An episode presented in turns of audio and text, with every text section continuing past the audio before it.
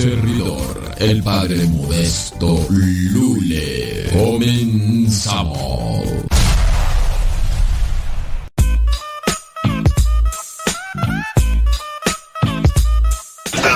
Buenas tardes, ¿quién habla?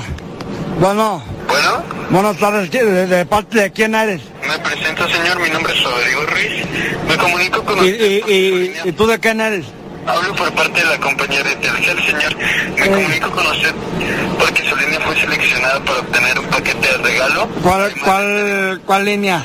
A la línea a la cual me comunico, señor. Ah, no, mira, fíjate, ahorita no, o ¿qué, qué me andas ofreciendo? Ya, ya no sé ni de dónde me hablan del banco, no eres, no eres ratero, ¿verdad? Porque me traen bien alto los rateros. No, señor, hablo por parte de la compañía de Telcel. El motivo de mi llamada, Eh, le comento el motivo de mi llamada para Ey. invitarlo a que forme parte de la compañía Y no, mira, yo, no, ah, yo no, a mí, a mí no me andes invitando, ¿verdad? Porque ahorita no tengo chance y este fin de semana ya lo tengo ah, ocupado. Fíjate, acá vienen unos parientes del norte y vamos a hacer una, una borrachera y por si gustas en el rancho de mi compadre Isidro, de mi compadre Isidro en las jilguerillas. Ah, entiendo, señor. Sin embargo, también es para que usted genere un gran ahorro en su línea celular. De igual manera. Ahorro, ahorro, mira, nunca ahorro nada desde morrillo y nunca me ha gustado ahorrar. Fíjate que, ¿para qué ahorra uno da? ¿Para qué? El dinero no sirve de nada guardado. ¿Para qué ahorra uno? Mejor ir a compramos cosas, cervezas y triques y botines y sacos perrones para andar en caballo como don Antonio Aguilar. Ah, entiendo, señor. Sin embargo, esta es la oportunidad perfecta para que genere su primer ahorro. Usted me comenta. Eh, mira, ¿Qué cantidad bueno, sí, sí me, sí, sí me gusta eh, eh, ahorrar y así porque puedo comprarme, ahorita que traigo una yegua ya bien jodida, bien viejita, pero quiero comprarme un caballo alazante, dime cómo le hago para guardar dinero. Pues, señor, precisamente mi llamada es para que usted genere ese ahorro y usted, ¿Usted vende, usted vende caballos o por qué precisamente, a ver, ¿dónde te veo pues para tratar el caballo? Porque tengo muchas ganas de comprarlo.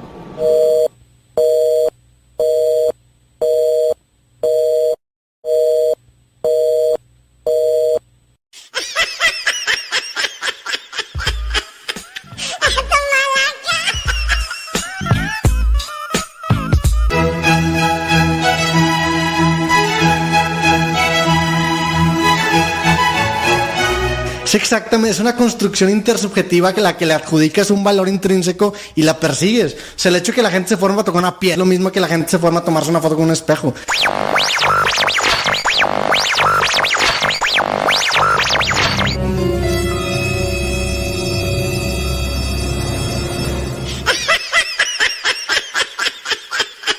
Ponga música, porque pues así se duerme mucho. Aquí somos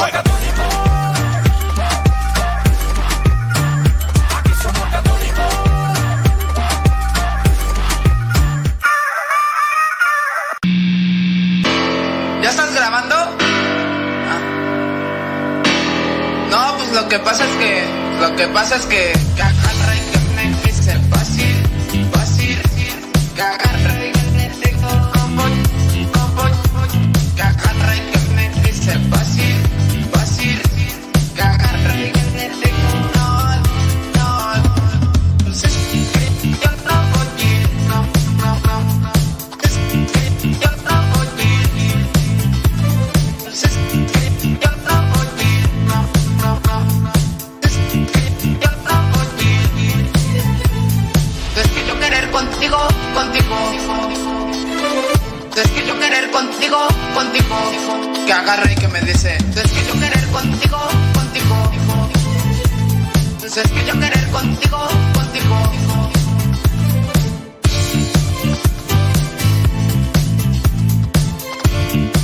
si no fuera por estos días y los días de paga.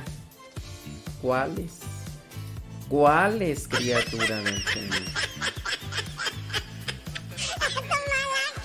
Bueno, bueno. Ujú. Ay, Jesús.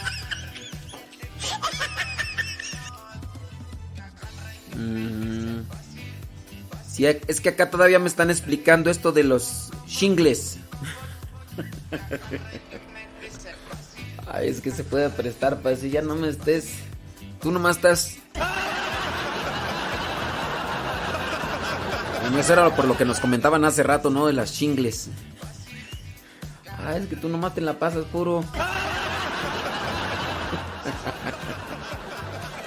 Ay, perdónanos, señor. Muy bien.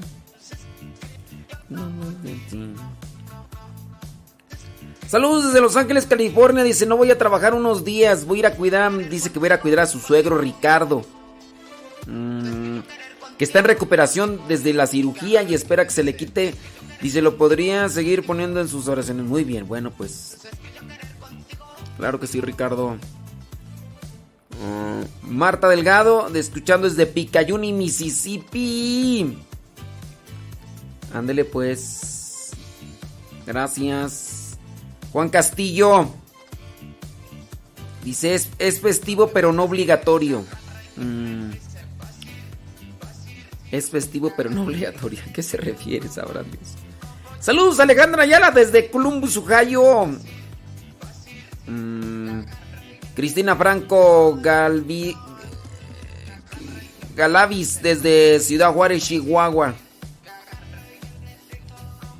Dice, voy llegando de misa, pero antes de la misa hay rosario, entonces el padre pide indulgencia plenaria por rezar el rosario en comunidad, pero yo llegué en el segundo misterio, no, ya no. No, pues ya no, pues... Ay, no, ya, ya no. Pues sí. O sea, indulgencia plenaria por el rosario, no por la mitad del rosario. Pues sí. Ándele pues. Saludos a Sergio. Sergio. Sergio Espinosa, que por ahí anda caminando con su junior. Ya se agarraron a caminar ellos también y andan ahí grabando. Luego andan ahí con un... Con, con, su bebé. Ándele pues. Saludos. Ándele. Échale con todo, Sergio. Échale con todo. Mm, dice por acá. Lucía Cabral dice: Me uno por la persona que dice que se oye diferente su voz. Como que está grabado el programa, pero No sé cómo explicar cómo se oye su voz. Pues, o sea... ¿Será que ya estoy, estoy embarneciendo o qué? Saludos de Sinancantepec, Estado de México, de Héctor Male y Cristina. Gracias por lo de agrónomos, dice Cristina. Ay, Leti Gómez.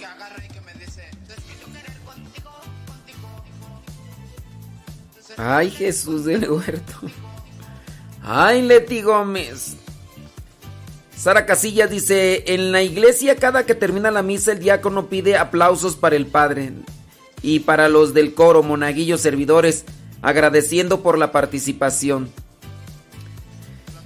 Mire, Sara Casillas, pues que me disculpe, pero ay, ese diácono. No ha entendido la misa. Ese diácono... Ay, ya mejor, hay que rezar por él. Pues sí. Dice, me parece que Shingles es una culebrilla en español. Ricardo de California. Sí, ya nos explicaron acá qué es la Shingles. Lupita Medina, ay, se une con Marta Juan Torres, Lupita Medina. Hola, Padre Modesto, soy Lupita Medina de Los Ángeles, California. Mire, yo he conocido personas que les ha dado el chingos y Ah, ¿no son lo que yo comprendí es que la persona que le dio viruela cuando está bajo mucho estrés, después de los 50 años o Jesús. antes, les da el chingos y me han explicado que es horrible.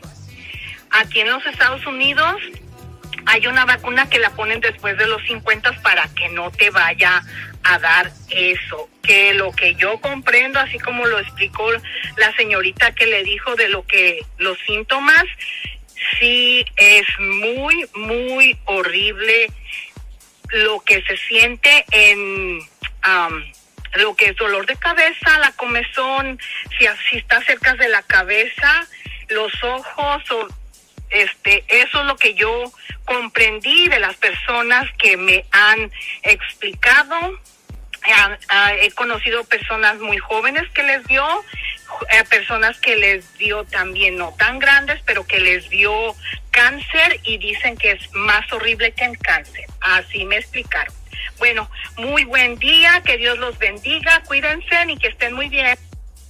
Ándele pues, pues, thank you very much por el reporte.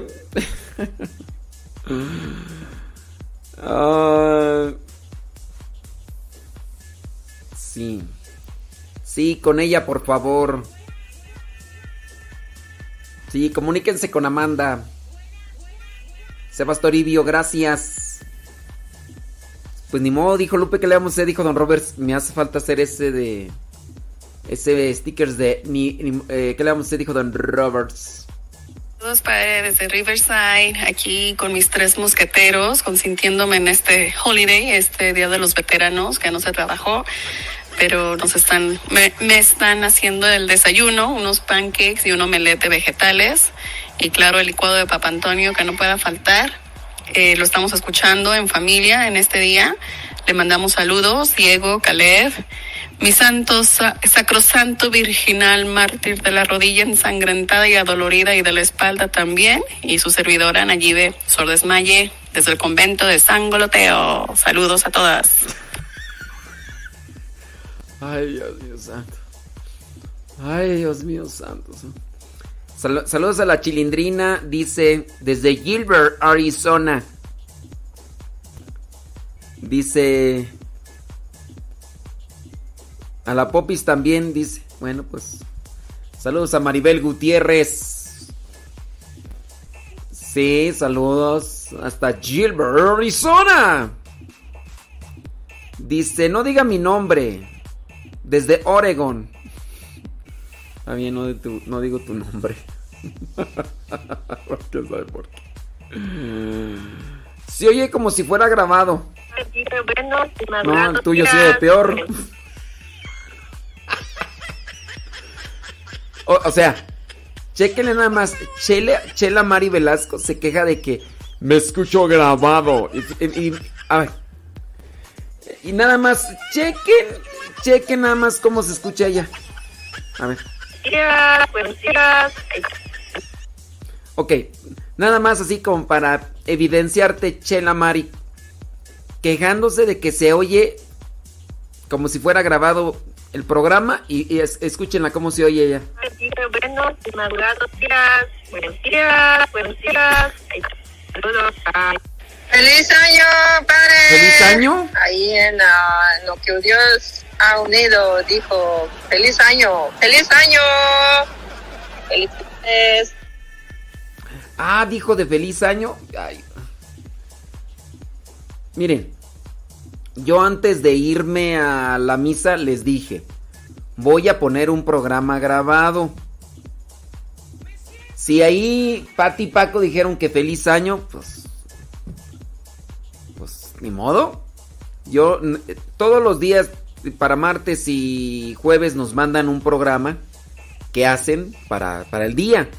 Pero como yo iba a ir a misa, no me quise arriesgar de poner de poner un programa, del poner el programa que me mandaron ayer. ¿Por qué? Porque si estoy en misa y se corta la transmisión en Facebook y en YouTube, ahí voy a estar recibiendo los mensajes de ¡Ah, ya se cortó en Facebook! Y, yo, ni, y estando en misa, ni cómo salirme. Yo por eso le dije, le voy a poner un programa grabado. El problema es que, pues en los programas grabados,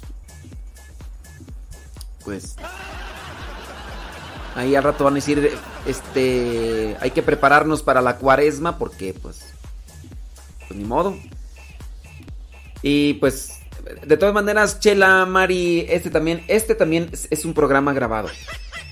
Este también es un programa grabado, y así como lo que tú mandas.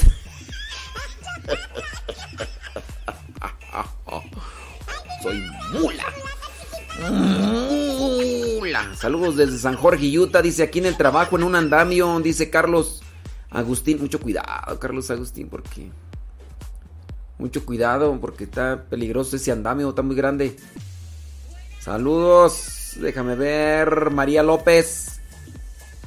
Ándele pues. Salud. Saludos. A ver, déjame ver. Padre, buenas tardes. Soy Aurora Valerio. Como le dije, aquí está mi mensaje. Lo escucho desde Jackson, New Jersey. Aquí echándole rayas al tigre y que nadie, nadie nos detenga. Saludos, Padre.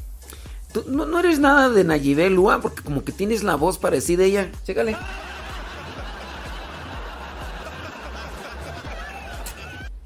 A ver, mira, fíjate, fíjate. Mira. Padre, buenas tardes. Soy Aurora Valerio. Como le dije, aquí está mi mensaje.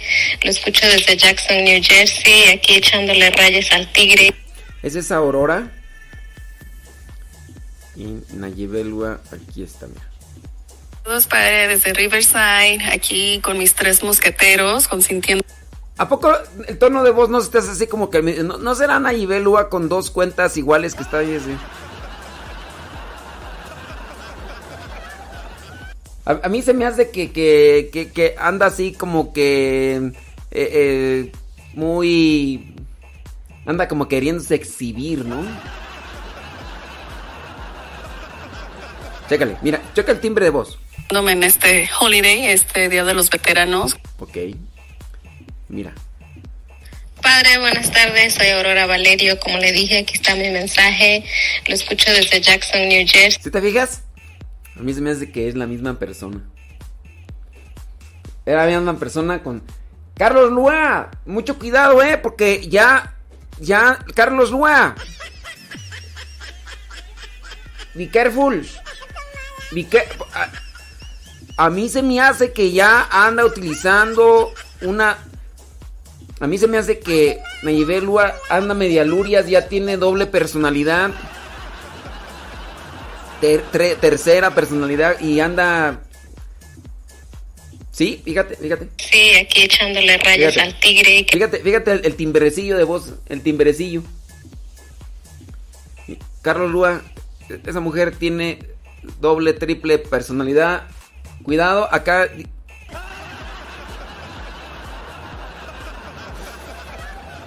Ay, pobres hombres, a ir directo al paraíso. Dice. Dice por acá una persona, dice. mm, acá hay un compañero, dice ministro extraordinario. Dice: Todavía no termina la celebración y ya está pidiendo aplausos para el padre y da avisos. A mí se me hace que quiere. Se, se le llama barberos. Se le llama barberos. Ay, estos ministros extraordinarios. Pues este, este ministro extraordinario, igual que el otro diácono, también no han este. No, no han estudiado. A mí se me hace que hay que rezar por ellos. Y luego dice, acaba uno de comulgar, dice, y empieza con las oraciones del Padre Nuestro y las que siguen. Ay, Dios mío santo. ¿Es donde pasa allá en Puebla, Irma? Ay, Dios santo. No, padre, yo soy Aurora, pero pues que sea, es bonito escuchar su timbre de voz en otro lado. Saludos, Najibet. Ay, Dios mío. Bien dice el refrán, Dios las cría y ellas se juntan.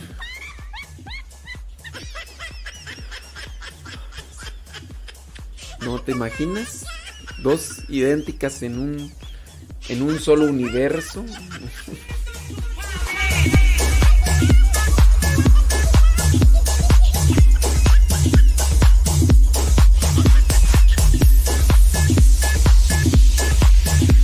Ahorita que están de moda esto de los universos, ¿no? De en un mismo universo, los Spider-Man en un solo eh, tres universos juntos acá ya también ya se hicieron, ¿no? Ya valió.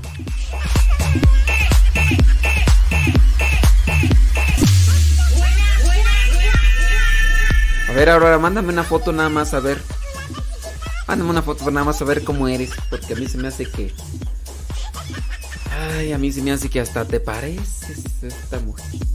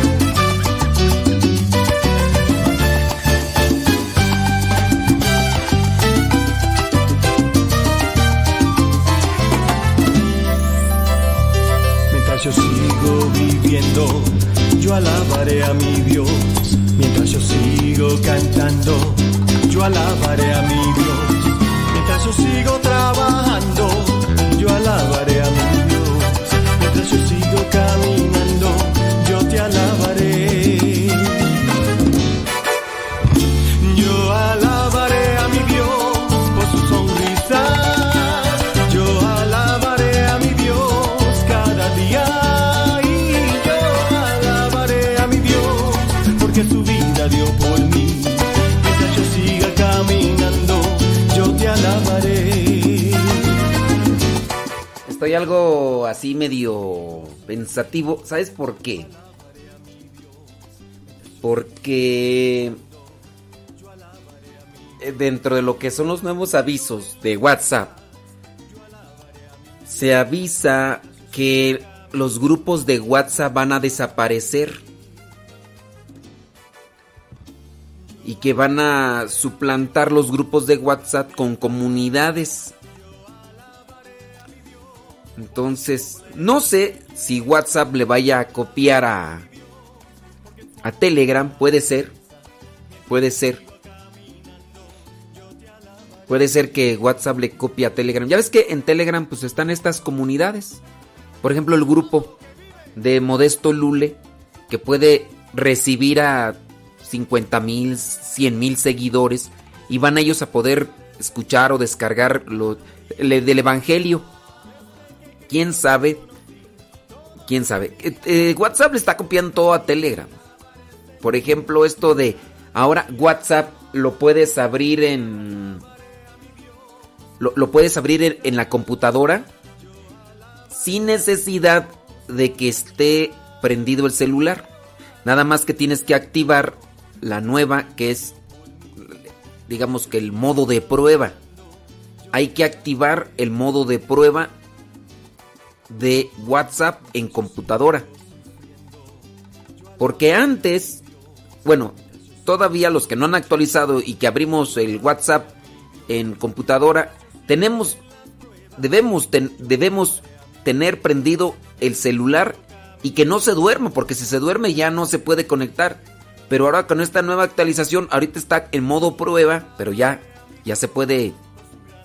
Entonces, puedes poner el mismo número de WhatsApp en cuatro dispositivos diferentes, en una tableta o en otras tres computadoras. Lo mismo que sucede también en Telegram. En Telegram también puedes abrirlo en quién sabe cuántas computadoras. Puedes tener tu teléfono apagado y, y así recibes mensajes. O sea, eh, eh, Telegram va muy aventajado, ¿verdad? Y no me están pagando como... Como me... Como chiflas. Ay, de seguro te están pagando por estás promoviendo este Telegram. ¿Cómo? Chiflas. Bien. Con Telegram hay comunidades, no hay grupos. Así como WhatsApp. Ya es que en WhatsApp hay grupos y, y solamente puedes meter 256 personas. Y el problema es que pues ahí tú entras al grupo y ves el número de teléfono de todos y en, y en Telegram no.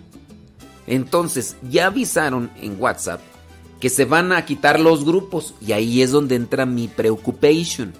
Si se quitan los grupos, los que tenemos más de 20 grupos para lo del Evangelio, espero que no nos vayan a eliminar los contactos, pero en fin.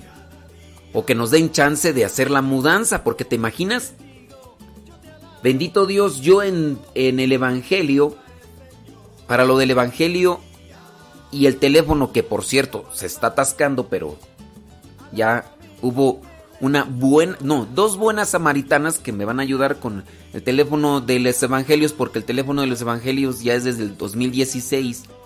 Pero, imagínate, en ese teléfono tengo más de 7000 contactos agregados. 7000 contactos. Entonces, de repente ya medio se atora. Y además que el teléfono es del 2016. Y ya dos buenas samaritanas nos van a ayudar. Dos buenas samaritanas nos van a ayudar. Y ya. Se consiguió el, el teléfono y... Pero ahorita mi preocupación o mi angustia es a ver si no nos eliminan de trancazo los grupos del WhatsApp. Y... Pero a ver, vamos a ver qué sucede. Si, si se hace en WhatsApp una comunidad como Telegram, donde en un solo grupo puedes meter 30 mil, magnífico. Porque si me llevo mis, ¿qué serán? Unos 15, 20 minutos en estar compartiendo. Ya ves que no puedes compartir a más de 5 contactos, a más de 5 grupos. Entonces el Evangelio tengo que pasarlo de un grupo a 5. Después paso la oración, después paso el audio, después otra vez de ese grupo tengo que pasarlo a otros 5 y así tengo que hacerlo repetidamente para pasarlo a los más de 20 grupos que tenemos del Evangelio. O sea, pues sí nos llevamos un tiempecillo, o sea, pues, pero bendito Dios. Y en el Telegram, pues en el Telegram está un solo grupo. Ahorita hay más de 7000 contactos y en otro hay más de 700 personas. Ya nomás lo subes a Telegram y ahí está todo. Y, y no ven tu número. Y esa, es- esa es una comunidad. Si se hace así en WhatsApp, no, pues nos va a facilitar bien. Pero bueno, vamos a ver qué pasa. Vamos a ver qué pasa. ¿Qué pasa? ¿Qué te pasa? Te veré yo. Me sigo escuchando como grabado. Es que de repente embarnezco y como que me cambia la voz. Déjame responder algunas preguntitas que están por acá para que haya más contenido, porque si no van a decir que pura saludadera y que el multiverso y...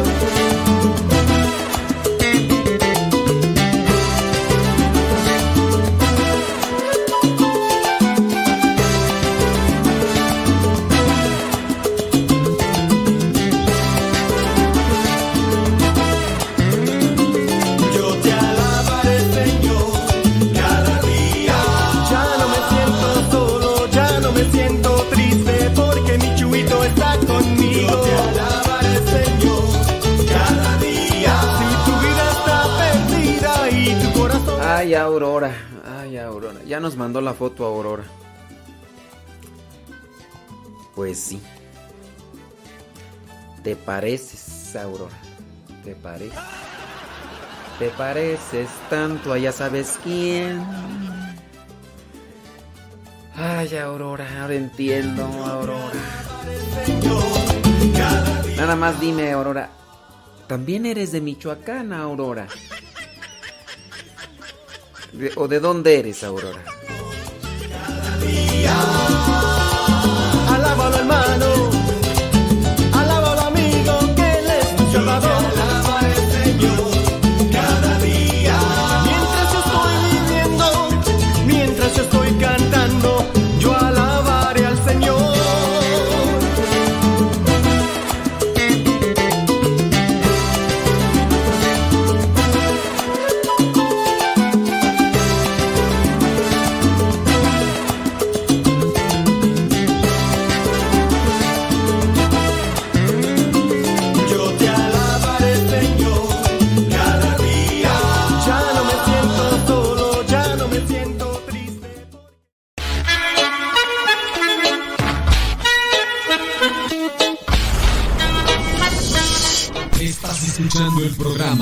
De Todo Un Poco para el Católico con tu servidor, el Padre Modesto Lule.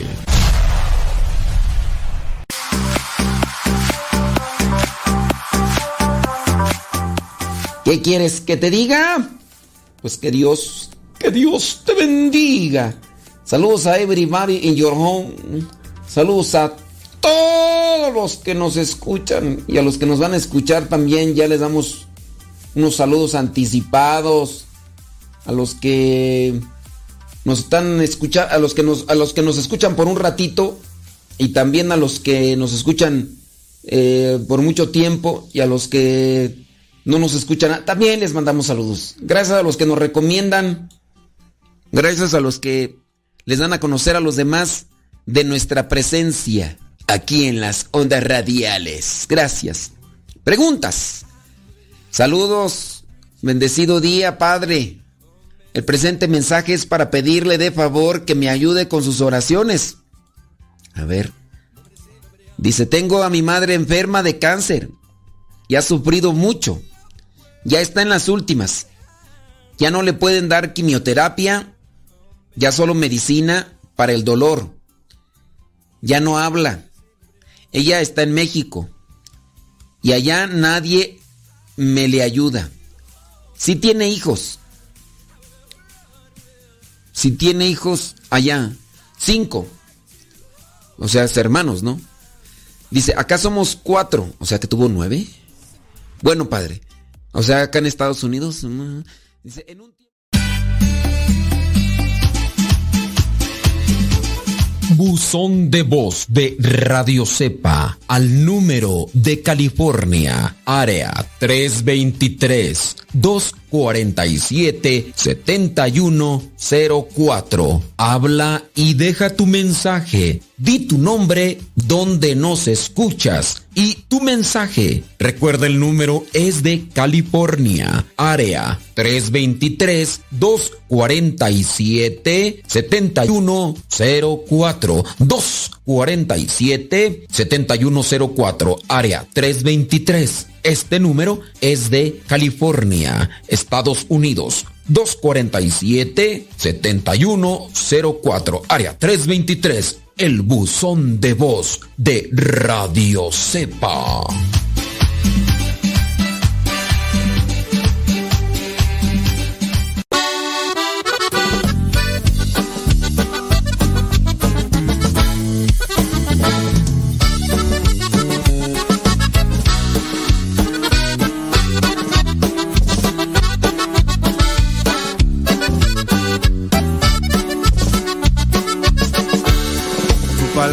Vive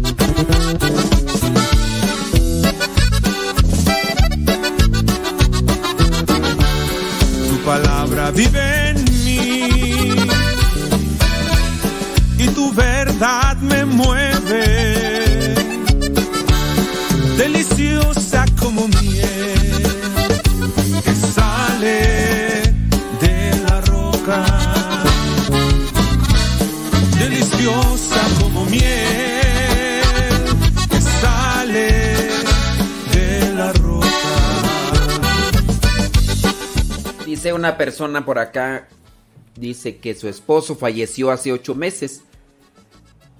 La niña de 11 años pues eh, todavía lo extraña mucho y lo quiere ver.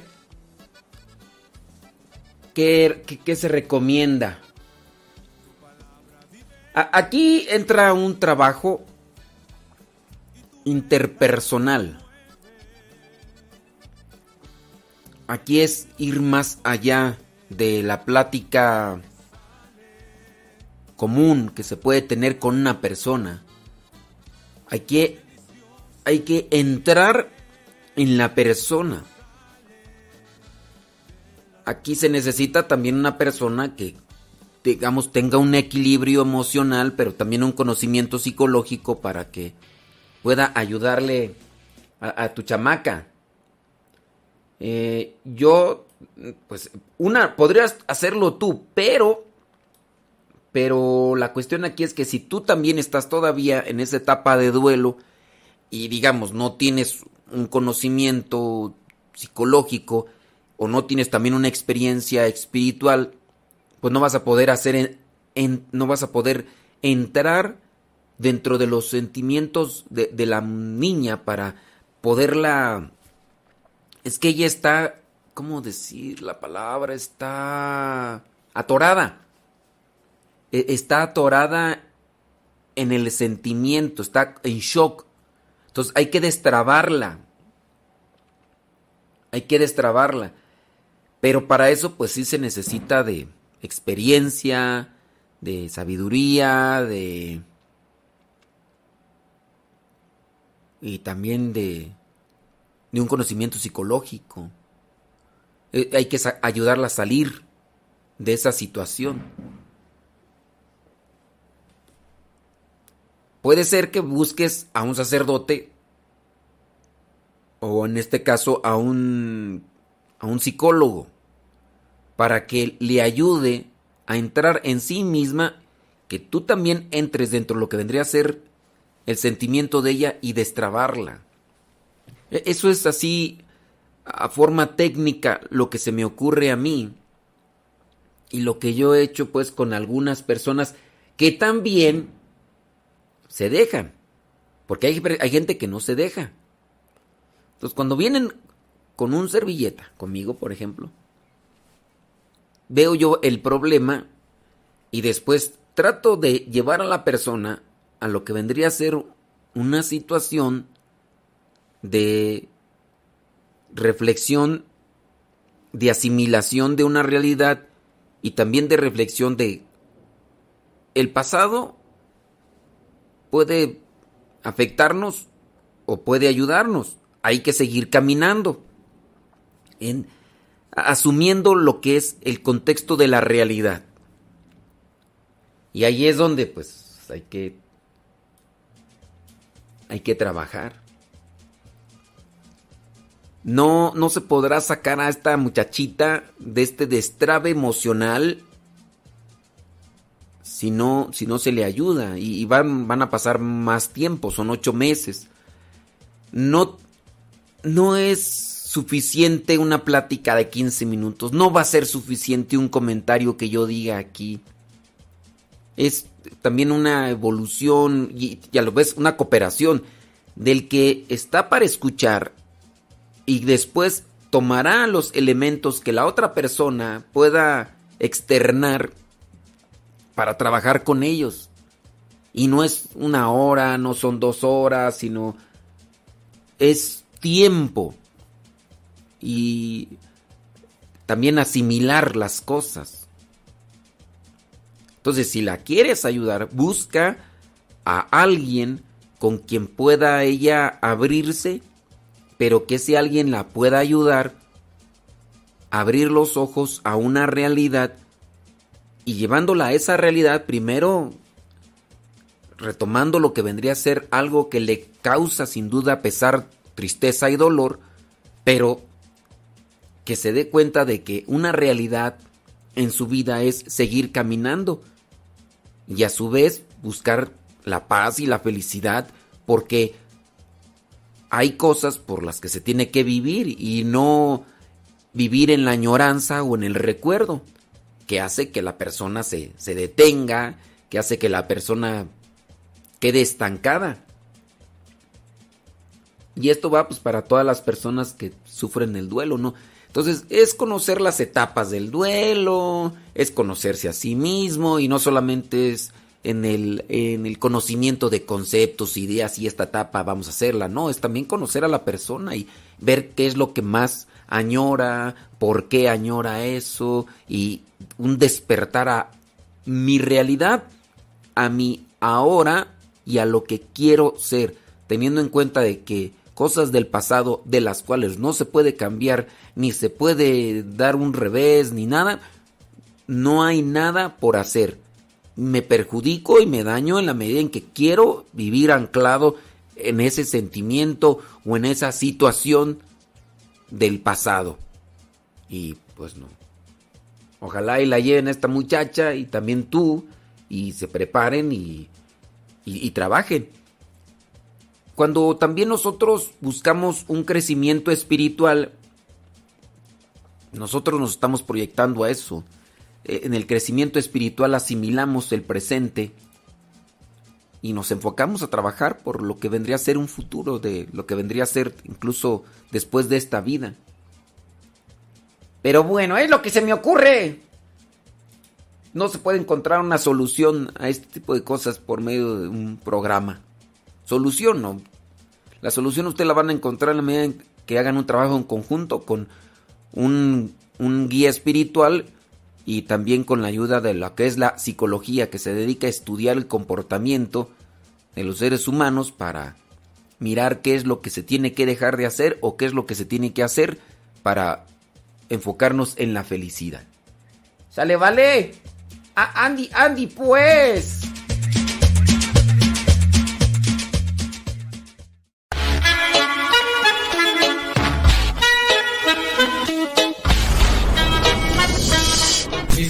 El programa de todo un poco para el católico con tu servidor, el padre Modesto Lule.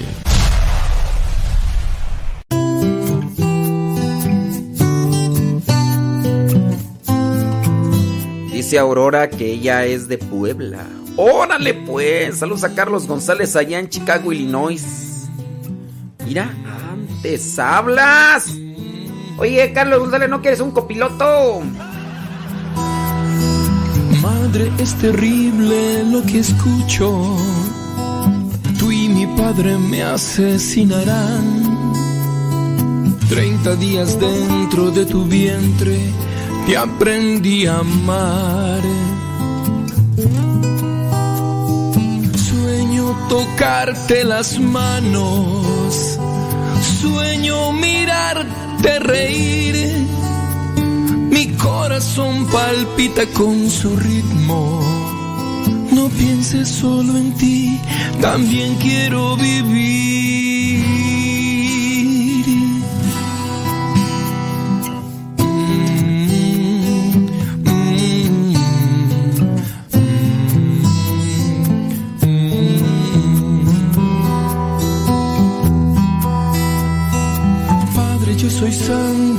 De tu sangre. Soy tan indefenso de cristal. Tengo tu mirada, tu sonrisa. Déjame nacer. Quiero jugar en tus brazos. Quiero luchar junto a ti. Mi corazón entero te lo entrego. No pienses solo en ti, también quiero vivir.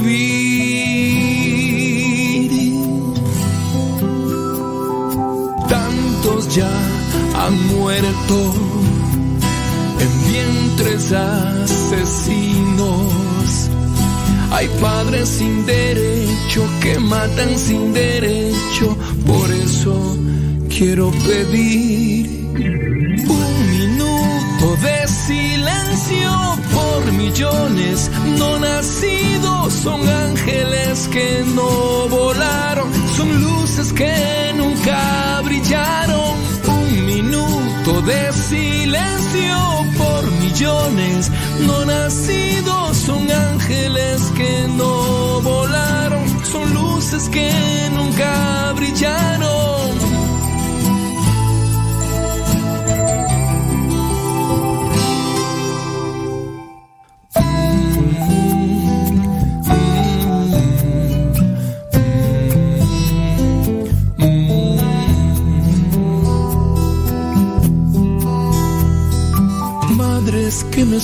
Aún hay tiempo. Un tesoro vive en sus entrañas. Seres que sueñan cambiar el mundo, déjenlos nacer. Ellos serán su alegría, ellos las protegerán. Si todos las rechazan en la vida, serán su compañía, razón para vivir.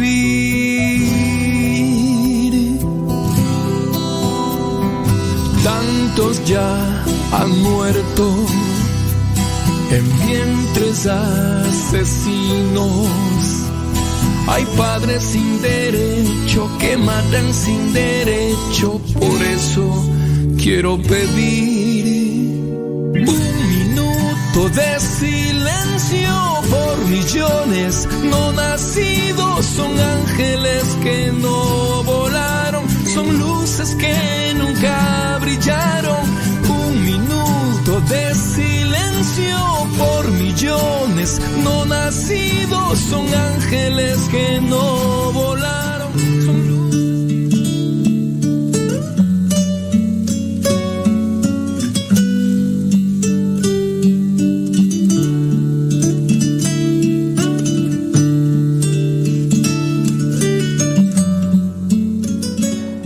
Vamos a mirar la segunda lectura y ya después nos vamos a la primera y ya después al Evangelio. La segunda lectura, Hebreos 4, 14 al 16. Me voy a enfocar en lo que vendría a ser una frase, que vendría a ser como la columna de una reflexión que quiero o intento hacer con ustedes. Es versículo, déjenme ver, el 14. Jesús el Hijo de Dios es nuestro gran sumo sacerdote que ha entrado en el cielo. Y esta es la frase en la que me voy a tratar de enfocar. Por eso debemos seguir firmes en la fe que profesamos. ¿Por qué debemos seguir firmes en la fe que profesamos? Pregunta yo. Bueno, pues a veces nosotros tenemos una fe y creo que no nos cuestionamos muy bien por qué la tenemos y la vamos manejando o la vamos viviendo conforme a ciertas características personales o de circunstancias. Debemos seguir firmes en la fe que profesamos. ¿Qué tan atentos estamos a la fe que estamos viviendo como compromiso de vida? ¿Qué tan atentos estamos a la fe que tienen los que viven o que son conocidos de nosotros? No sé si también a veces somos egoístas en ese sentido que no nos preocupamos por cómo está viviendo en la fe el conocido, el familiar, y que no nos, no nos preocupamos por eso, que deberíamos, porque pues nada más a veces nos enfocamos en, en nosotros mismos. No sé, por ejemplo, cómo están viviendo su fe mis primos, mis tíos, mis sobrinos. Me preocupo, yo que puedo decir que estoy avanzado en la fe, hago algo para que ellos se acerquen, o lo he hecho en su pasado y, y a lo mejor me rechazaron o se burlaron o a lo mejor hasta perdí la amistad por eso mismo. Pero también creo que conocemos gente. Nosotros, por ejemplo, los que hemos estado en misión y algunos de ustedes que también han andado en las colonias, sé que van a diferentes lugares y alguna vez han conocido a personas que estaban muy en una situación muy difícil y de repente se levantaron, ya iban caminando, también preocuparnos por esa fe. En estos días a mí me ha tocado que me han dado la noticia de familias que se sentaron ahí donde ustedes están sentados. Hace algún tiempo venían, incluso hasta estaban apuntados ahí en, el, en la lista para la adoración. Y algunos de ellas, de las familias, se han metido con los santeros. Ya andan por allá con vudú y otras cosas de santería y demás. Y uno se pregunta, ¿pero por qué? O sea, y yo me preocupo en cierto modo de estas familias. ¿Qué puedo hacer? Primero, oración. Después, pues mirar a ver cómo. Ya empecé a investigar quiénes son los más cercanos para tratar de como, a ver si se le puede dar un acercamiento. Ayer también me estaban platicando de otra familia que también venía y se sentaba aquí junto, ahí donde están ustedes. Y esta familia ya empezó a abrazar esta cuestión de idolatría de la Satán muerte. Y le preguntaron, eh, oye, pero ¿qué tú no ibas allá al seminario? Sí, pero solamente con la Satán muerte alcancé y encontré lo que tanto le pedía a Dios. Y así, la fe que a veces se apaga, se diluye, y, pero, pero ¿qué es la fe en nosotros? Por ejemplo, yo, yo, puedo decir la fe, que hagamos esa evaluación de, de la fe en nosotros. ¿Por qué es tan importante la fe y por qué debo de trabajar en la fe? ¿Qué pasó en estas personas que tenían fe en Cristo y ahora tienen fe en la superstición, en la magia, en el esoterismo, en, incluso hasta en el demonio, que pues prácticamente es esa careta, la satán muerte es el demonio? Dicen, sí, la, la Satán muerte es muy generosa, pero también bien caprichosa. Es muy generosa, pero también bien vengativa. Te da, pero así te quita. Eso lo dicen los mismos que están ahí, los que han salido de esas cosas. Pero sí, a lo mejor les dará porque el demonio trabaja y puede dar aquellas cosas que la gente pide. ¿Qué es lo que la gente pide a veces? Cosas materiales, cosas superficiales, a veces vanidad, a veces lujos, a veces estatus. Hoy en el Evangelio encontramos a estos discípulos que están ahí acercándose a Jesús para pedirle algo. Y en el pedirle algo no saben lo que piden. Maestro, queremos que nos hagas un favor que vamos a pedirte. Versículo 35. Y ya en el versículo 36, ¿qué quieren que haga por ustedes? Y ya después vienen ese tipo de peticiones que necesitan ser purificadas. Concédenos que en tu reino glorioso nos sentemos uno a tu derecha y otro a tu izquierda. Un puesto, un cargo, un estatus social o... Ustedes no saben lo que piden, responde el Señor. En relación a la fe, ¿para qué nos sirve la fe a nosotros? La fe nos ilumina, la fe nos da e, esa gracia para seguir adelante, nos da esa esperanza, esa fortaleza. Que tengamos nosotros que hacer un análisis de lo que es la fe y lo que puede hacer la fe en mí y lo que ha hecho. Porque nos hace falta también un cierto tipo como de reflexión profunda. Yo no sé cuántos de ustedes a veces tendrán porque no son curiosos o no, más bien no, no exploran. Hay veces que un, teléfono celular, como vienen ahora, vienen con muchas aplicaciones. Y hay veces que con cuál te quedas, con la que ocupas. ¿eh? WhatsApp, y si eres medio chismoso, Facebook. Y ya, son los dos, ahí haces el intervalo y ya te das cuenta que desde WhatsApp puedes hacer publicaciones en Facebook y dices, dos pájaros en uno, mato, órale. Y así, y al Facebook le puedes poner WhatsApp y a algunos ya más que el Twitter, que el... Y hay más aplicaciones, aplicaciones que pueden ser de un, buen uso, pero la gente a veces no, no explora. ¿Por qué? Porque pues, no, no le da curiosidad o, no se pone a investigar. ¿Y para qué es esto? Ah, pues sirve para...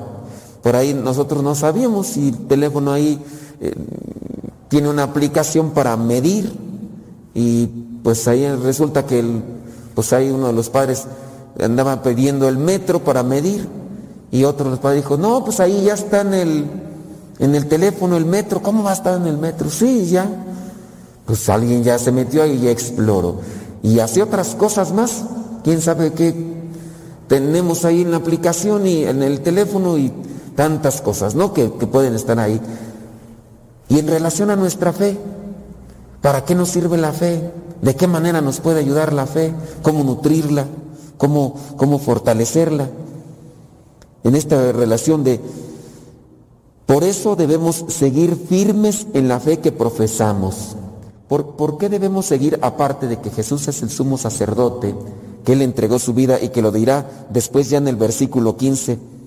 Pues nuestro sumo sacerdote puede compadecerse de nuestra debilidad, porque Él también estuvo sometido a las mismas pruebas que nosotros, solo que Él jamás pecó. Él nos enseña, nos muestra el camino, pero a veces nosotros basamos nuestra fe ¿En base a quién? En base a gente. Algunos ponen como pretexto de, yo me alejé de Dios porque los que conocí eran puros hipócritas. Yo me alejé de Dios porque fulano de tal me hizo algo muy feo y, es, y eso que era un representante de Dios. Fulano de tal era misionero, era religioso, era religiosa, era esto, era el encargado de catequistas, era el coordinador de liturgia, era el del coro, era no sé qué, era el sacristán. Y se ponen ese tipo de justificaciones. La fe, que es algo que casi no exploramos y que es lo que nos va sosteniendo en esta vida.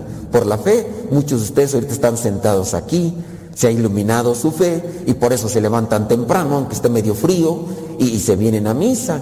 Y otras veces, ¿cuánto no costaba levantarlos ahí de la cama y ya, ya levántate, órale?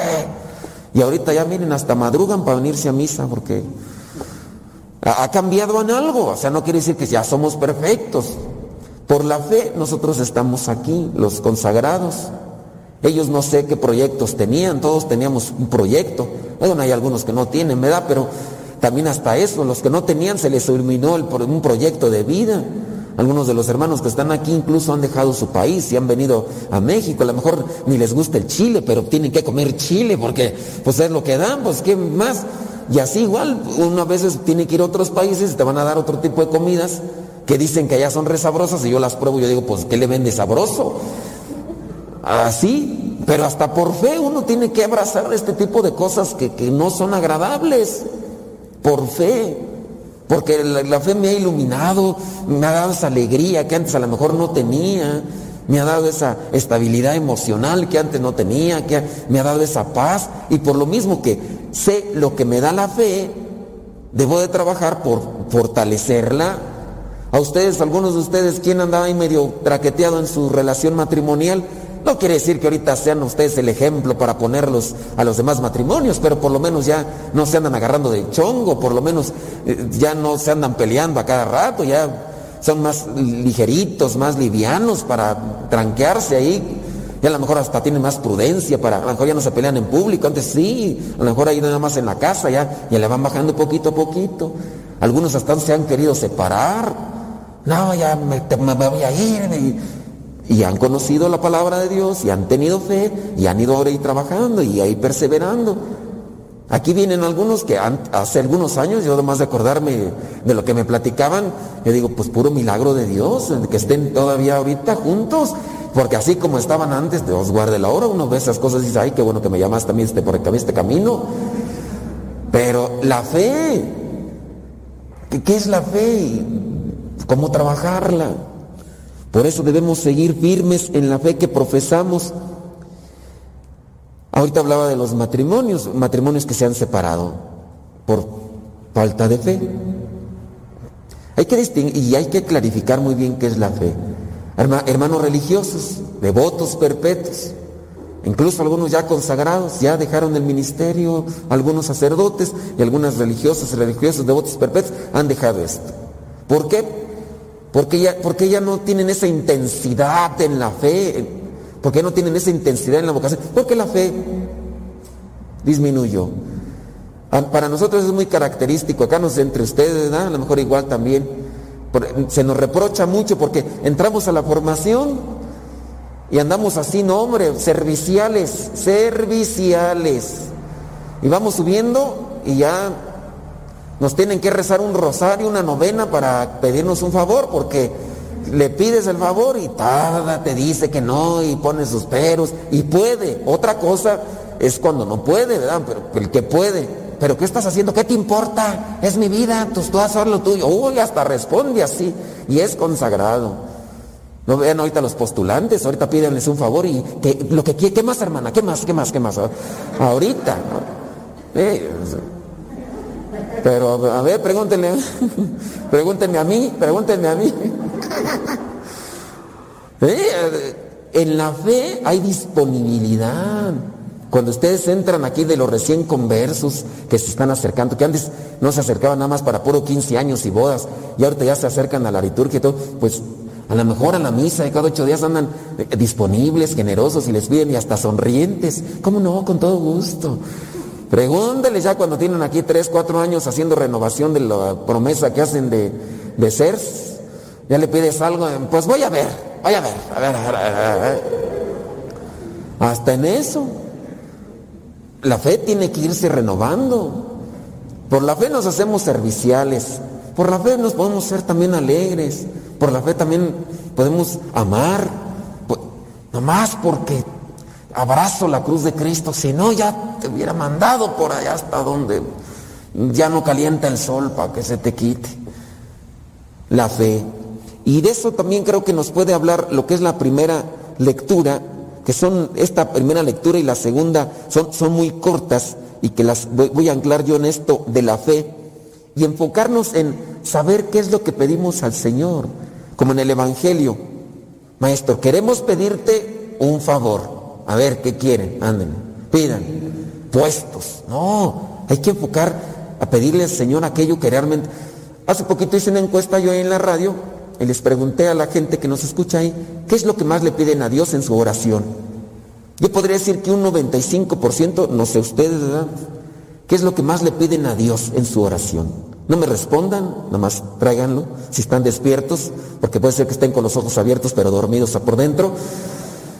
Pero si están despiertos así en la oración, ¿qué es lo que más le piden? Yo me imagino que ustedes, los que no, no son consagrados como nosotros los religiosos, tienen otro tipo de petición, ¿verdad? Nosotros puede ser que tengamos otra, pero ustedes, ¿qué es lo que más piden a Dios en su oración? Así como que lo general, lo que siempre piden. En la encuesta que, que yo hice, digamos que un 95% de todos los que participaron, que fueron como tres, no es cierto, fueron más, o sea, sí me escucha más gente, sí me escucha más gente. De todos los que participaron, la mayoría salud y trabajo. Y yo hice un cuestionamiento. Si tienes salud, ¿eres feliz? Si tienes trabajo, ¿eres feliz? Hay algunos que tienen trabajo y que tienen hasta de más y andan enojados. Digo, ¿no creen que a veces nuestra petición a Dios está como que desan- desanclada o desenfocada? ¿Por qué no pedirle a Dios aquello que es interno, que, que es espiritual y que de ahí puede darse para que hagas lo que tengas que hacer como trabajo de forma alegre y disponible sin estarte queje y queje, reniegue y reniegue. No tienes trabajo, te quejas. Tienes trabajo, te quejas. O pues, ¿qué necesitas? Luz para hacer las cosas. ¿Tienes enfermedad? Estás quejete y quejete. ¿Tienes fe? ¿Tienes enfermedad? Gracias, Señor. Dame fortaleza hasta donde tú quieras. Te lo ofrezco, Señor, te lo ofrezco. No tenemos fe, no estamos queje y queje. Reniegue, reniegue, ¿dónde estás, Señor? Ayúdame. Yo, yo que tanto te he servido ahí en la iglesia, yo que me levantaba temprano para servir ahí en la liturgia y mira nada más ahora cómo me tienes. ¿Por qué me abandonas así, Señor? Se murió un familia, ¿por qué? ¿Dónde estás, Señor? Yo que tanto te he pedido, yo que tanto te he servido, ¿por qué no te llevas mejor ese borracho de la esquina que ahí todos los días ahí en el Ecuador de la muerte? Ya llévate esos. Te llevaste a fulano, sutano, mangar. Oh, fe. Y, la mayoría, digo, de los que nos, compartieron es salud y trabajo. Creo que hay que analizar qué es lo que estamos pidiendo. Ustedes no saben lo que piden, dice el Señor. ¿Qué es lo que realmente estoy pidiéndole en oración para, para, para seguir adelante hasta donde Dios quiera? Pero ser feliz y servir. Ahí en, el, la primera lectura, Isaías 53, del 10 al 11. El Señor quiso oprimirlo con el sufrimiento. Ni Jesús fue exento de eso. Pero aquí obviamente no está hablando sobre Jesús, es una lectura mesiánica. Y puesto que Él se entregó en sacrificio por el pecado, tendrá larga vida. Y llegará a ver a sus descendientes, por medio de Él tendrán éxito los planes del Señor. Después de tanta aflicción verá la luz y quedará satisfecho al saberlo. El justo siervo del Señor liberará a muchos, pues cargará con la maldad de ellos. Hablando de una lectura mesiánica que hace aquí Isaías. So- sobre esta situación, ¿es difícil la vida? Sí, es complicada. Vamos a estar exentos de enfermedades, de sufrimiento. No, es un camino que tenemos que recorrer. Pero en medio del sufrimiento, en medio del sacrificio, hay que pedirle a Dios que fortalezca nuestra fe. Si fortalece Dios nuestra fe, podemos realizar muchas cosas. Si por descuido en nuestra alimentación o nuestra vida nos toca cargar una enfermedad, bueno, Señor, pues yo, yo anduve comiendo esto que no tenía que haberlo comido en exceso y ahora estoy sufriendo, te lo ofrezco, los padecimientos, el sufrimiento. Hay enfermedades que llegan porque no sabemos qué, pero Señor, te lo ofrezco. La fe nos puede iluminar a seguir caminando, eh, estar estables. ¿Por qué pelearse? ¿Por qué gritarse? ¿Por qué humillarse? ¿Por qué ofenderse? Y en el Evangelio encontramos esa pauta de, de servicio que va haciendo Jesús. Dice ahí, por ejemplo, en el versículo 42, como ustedes saben, entre los paganos no hay jefes, hay, nos- en los paganos hay jefes que se creen con derecho a gobernar con tiranía a sus súbditos. Y los grandes hacen sentir su autoridad sobre ellos. Pero entre ustedes no debe ser así. Al contrario, el que quiera ser grande entre ustedes deberá servir a los demás. Y el que entre ustedes quiera ser el primero deberá ser esclavo de los demás. Porque ni aún, ni aún el Hijo del Hombre vino para que le sirvan, sino para servir y dar su vida en rescate para una multitud. Eh, Estamos aquí en este mundo para servir de algún modo, de otro, de otro, en diferentes. Y con la fe podemos hacer una realidad esto. No hay que dejar que se debilite nuestra fe, mejor aún hay que incrementarla. Si ahora soy feliz, imagínense si hago incrementar esa fe en mí. Si yo me siento pleno con esta vocación que Dios me ha dado, voy a alimentar mi fe. ¿Cómo debo de alimentar mi fe? ¿Cuáles son las herramientas que yo utilizo para alimentar mi fe? ¿Cómo se descubrió mi fe? ¿Cómo, la descubrí? Trabajar en ello. ¿Yo cómo puedo iluminar la fe de los demás? Si yo ando medio apagado y luego, ¿cómo voy a iluminar la fe del esposo que no viene a misa o que no quiere venir? ¿Cómo voy a iluminar la fe de los hijos rebeldes en la adolescencia que se ponen medios caprichosos? ¿Cómo voy a iluminar la fe de aquel vecino o de aquel familiar, primo o de los mismos papás que a veces tenemos? Pues tenemos que incrementar esa fe, esa luz en nuestro interior. Busquemos las diferentes herramientas que ya conocemos, la oración, los sacramentos, la meditación, la reflexión, libros de espiritualidad que puedan ayudarnos, la asesoría, el consejo de alguien que, que nos pueda dar una lucecita, compartir de aquello, o a lo mejor las técnicas o tácticas que ha utilizado para hacer fortalecer eso en su interior. Pero si más allá de buscar todo este tipo de trabajo interior personal, nos la pasamos queje y queje, reniegue y reniegue, vendrán ya desfalcos, vendrán caídas como las de estas familias, lamentablemente, que ya han abrazado lo que es contrario a la fe, lo que es contrario a Cristo, que es la luz y la salvación, y se han metido con estas cosas. Oremos por aquellos que conocemos que han abandonado la fe, que se han dejado llevar por las cosas del mundo, y nosotros pongámonos pilas para trabajar y aumentar esa poca fe que tenemos para poder ayudar a los demás.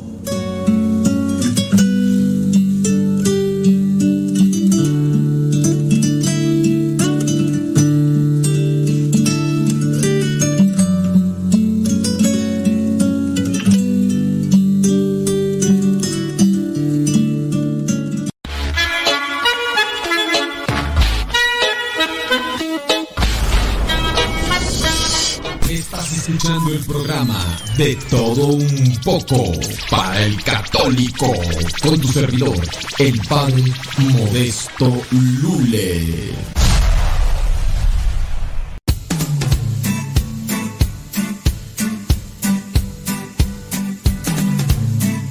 Ay, Jesús de Veracruz.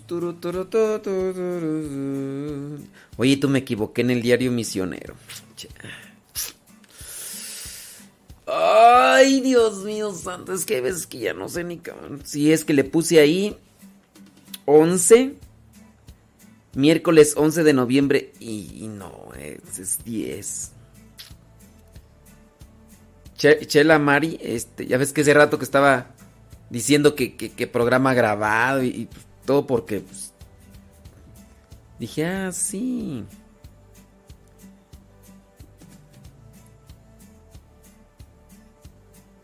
ya borró todo. Mm, Chela Mari. Bueno, pues ahí ya dice que que sí me equivoqué. Y sí, ya se me equivoqué. Ni modo. ¿Aló? Salud, déjame ver. Dice, escuchando Radio Cepa y limpiando la casa, dice Laura. Laura no está. Tararara.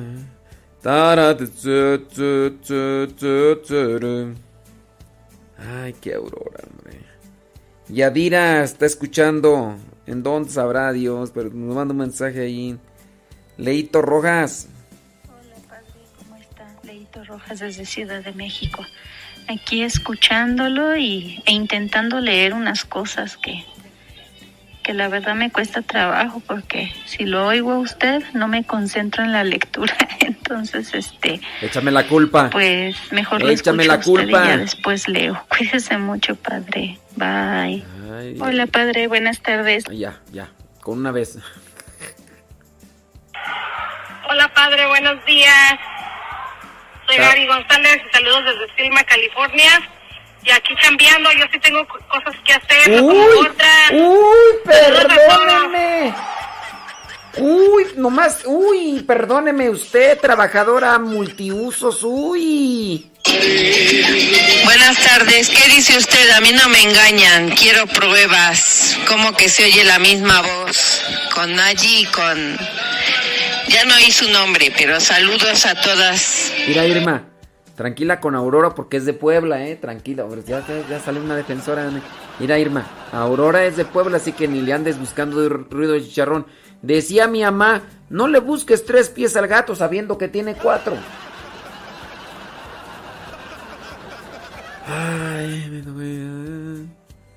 Dice, antes Don Cheto por la mañana escuchaba, dice Israel. Dice, el Espíritu Santo me tocó y el Santo Evangelio con el Padre Modesto escucho yo. Oh. Por la tarde al Erasmo la Chocolata sintonizaba, pero no sabía que en la radio sepa mi Padre Jesús estaba. Diga mi nombre, soy Israel, y mande saludos por favor para mi señora esposa Janet. Y mis hijos María Luisa, Jesús y Uciel.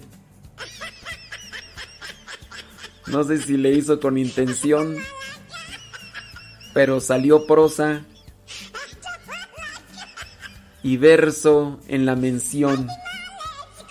Yo no soy tan poeta como tú, Pero a veces me sale una luz que puede acomodar palabras y que se pueden acoplar para decir que estoy haciendo poemas o a lo mejor estoy empezando a rapear.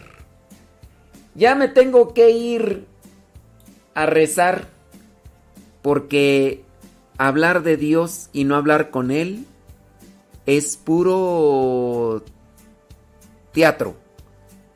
Eso no rimó con la otra palabra. Mejor ya me voy. Ahí los veo al rato. Ya son 45 después de la hora. Me voy a rezar la sexta antes de que se me ocurra otra bola. Ahí les dejo la homilía que el día de ayer grabé. Son casi dos horas las que empleo y no quiero que se vayan a perder.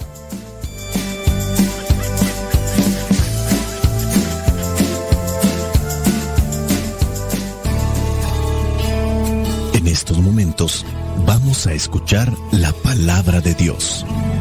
Dispón tu corazón para que el mensaje llegue hasta lo más profundo de tu ser.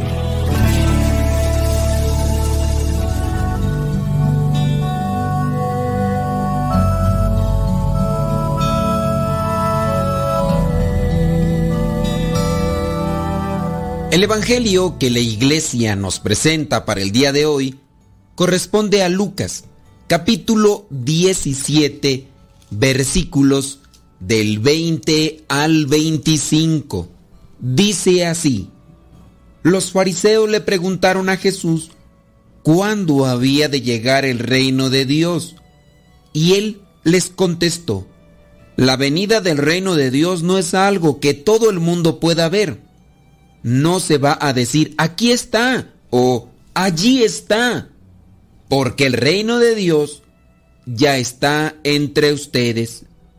Y dijo a sus discípulos, llegará el tiempo en que ustedes querrán ver siquiera uno de los días del Hijo del Hombre y no lo verán.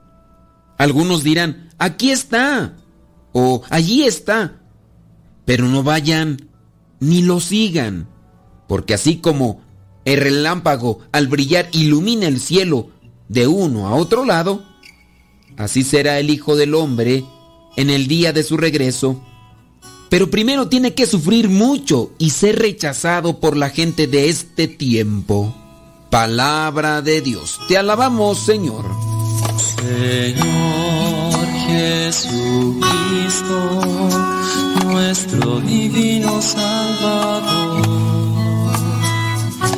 Gracias te damos por tu infinito amor. Te escuchamos en la palabra, te recibimos y adoramos en la Eucaristía. Te servimos en los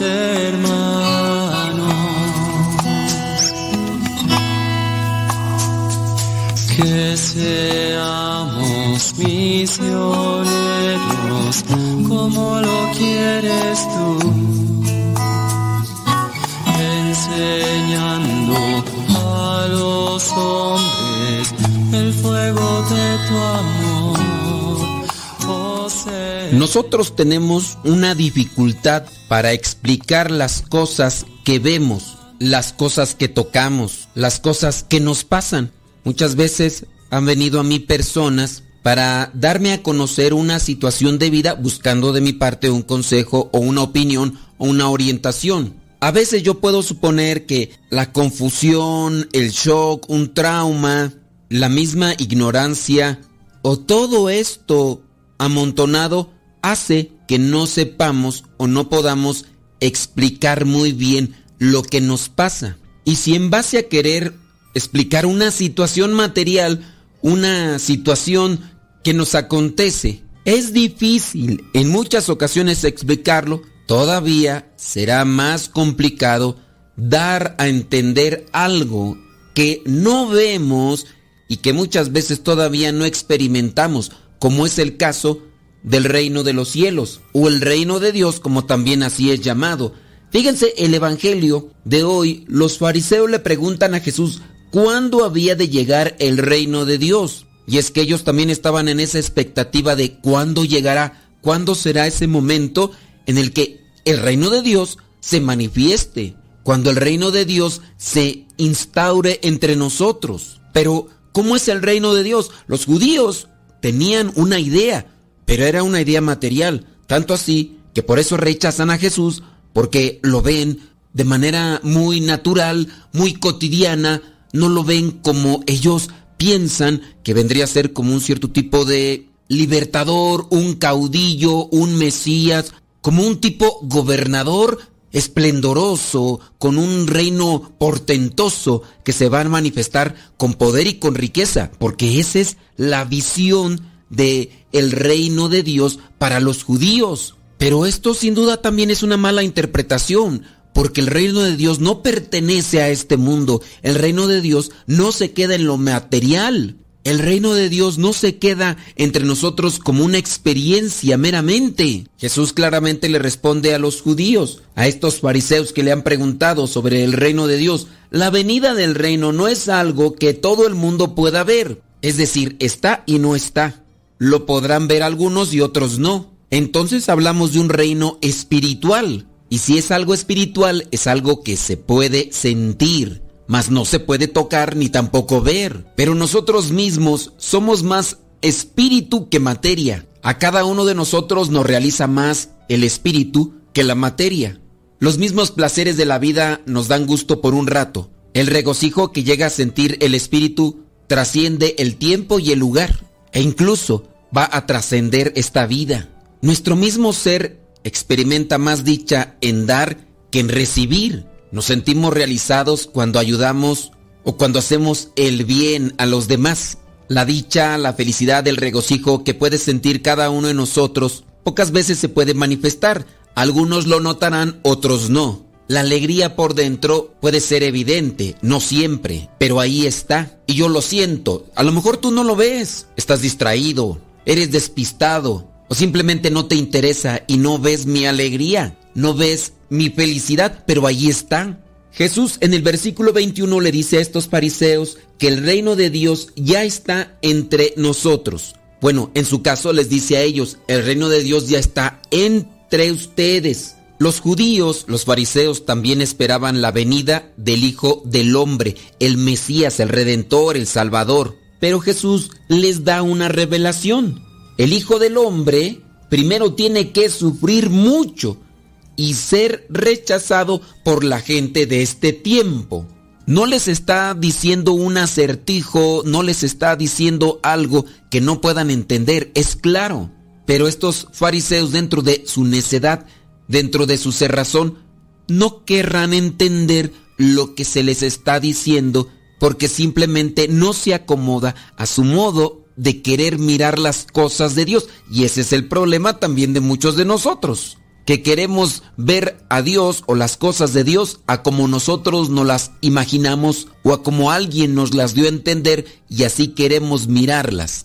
Si a muchas personas antes que llevaban una espiritualidad más profunda y arraigada les fue difícil entender a qué se refiere el reino de Dios, creo yo que en la actualidad a nosotros nos costará más entender esto, porque vivimos en un mundo de prisas, Queremos que todo sea así, de forma inmediata, incluso también lo espiritual. Nos hemos acostumbrado a un solo clic, nos hemos acostumbrado a aplicaciones. Muchas personas quieren saber qué aplicación se puede usar para hacer incluso ya hasta comida. Ahora incluso nuestras quejas son a que el celular no es rápido, la computadora es muy lenta, cuando las cosas que realizan estos aparatos digitales, electrónicos, lo hacen conforme a su capacidad, pero somos tan urgidos que nos desesperamos de inmediato porque las cosas no son a nuestro modo. Teniendo una mentalidad de estas características será muy complicado que entendamos qué es el reino de Dios en nuestras vidas. Para poder entender el reino de Dios necesitamos conversión. Para que podamos tener conversión necesitamos humildad.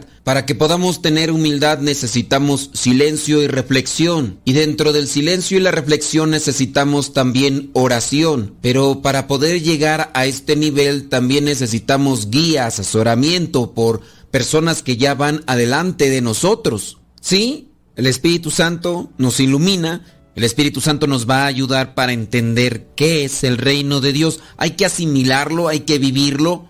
Yo estoy seguro que a nosotros no nos corresponde ni vamos a poder mostrar dónde está el reino de Dios. No es decir dónde está, es decirle a la gente lo que nosotros hemos realizado o lo que nosotros hemos caminado para experimentarlo y que cada quien encuentre el reino de Dios. El reino de Dios es una manifestación del amor de Dios en nuestros corazones. El reino tiene que inundar el corazón para que nosotros lo experimentemos. ¿Y porque es el reino de Dios? Se va a experimentar en cosas pequeñas. El reino ya se está produciendo en nuestro mundo cada vez que una persona es capaz de amar como Dios ama. Ahí se está reproduciendo el reino de Dios. Cuando una persona es capaz de amar a otro de forma gratuita y desinteresadamente, ahí ya se está dando el reino. El reino acontece cuando creemos en nosotros mismos como hijos e hijas de Dios, que somos capaces de crear y renovar nuestra vida y la de nuestros hermanos y hermanas. El reino de Dios se comienza a crear desde la humildad, concretizándose en actos de justicia, en actos de caridad, en actos de servicio, de sacrificio, de desprendimiento. Sin estas características no se puede dar el reino de Dios. El reino de Dios se hace vida compartida, no es una forma independiente. El reino de Dios se comparte cuando llevamos la alegría, la paz, la esperanza a los demás. Sin duda que esa presencia del reino de Dios exige compromiso por nuestra parte. Y al estar este compromiso exige también sufrimiento, abnegación, mortificación, porque al reino de Dios no se accede sin el sacrificio, sin la renuncia, sin la constancia. Jesús nos hace una invitación, el que quiera ser digno de mí, niéguese a sí mismo, cargue con su cruz y sígame. Compartiremos el reino de Dios en la medida en que hagamos caso al Salvador. Encontrarse con el reino de Dios es encontrarse con Dios mismo. En el primer libro de los reyes, en el Antiguo Testamento, cuando Elías tiene este encuentro con Dios, no lo tiene ese encuentro en el huracán, en el terremoto o en el fuego, lo tiene en esa brisa suave. San Agustín cuando se encuentra con Dios llega a decir en su libro, tarde te amé, hermosura tan antigua y tan nueva. Qué tarde te amé. Tú estabas dentro de mí y yo estaba afuera, y por fuera te buscaba, y deforme como era me lanzaba sobre las cosas hermosas creadas por ti. Tú estabas conmigo, pero yo no estaba contigo. Me retenía lejos de ti todas las cosas que, si no existieran en ti, nada serían. Pero tú me llamaste y clamaste, rompiste mi sordera, brillaste y resplandeciste, pusiste en puga mi ceguera, exhalaste tu perfume y respiré, y suspiro por ti, gusté de ti, y siento hambre y sed me tocaste y ardo en deseos de tu paz. El reino de Dios comienza en este mundo, en esta tierra, pero encontrará su perfección al final de la historia. En ese día Jesús, el Hijo del Hombre, brillará como un relámpago. También nosotros brillaremos al sentir el amor de nuestro Padre en toda su amplitud, al disfrutar de una fraternidad perfecta. Pero hasta que llegue ese día, la lucha contra la injusticia, contra la violencia, contra el pecado va a ser muy dura, pero agarrados de la mano de Dios y abriendo nuestro corazón con humildad y sencillez, buscando siempre ese reino de Dios en nuestras vidas, podemos alcanzar las promesas del Señor. Que nada me perturbe, Señor with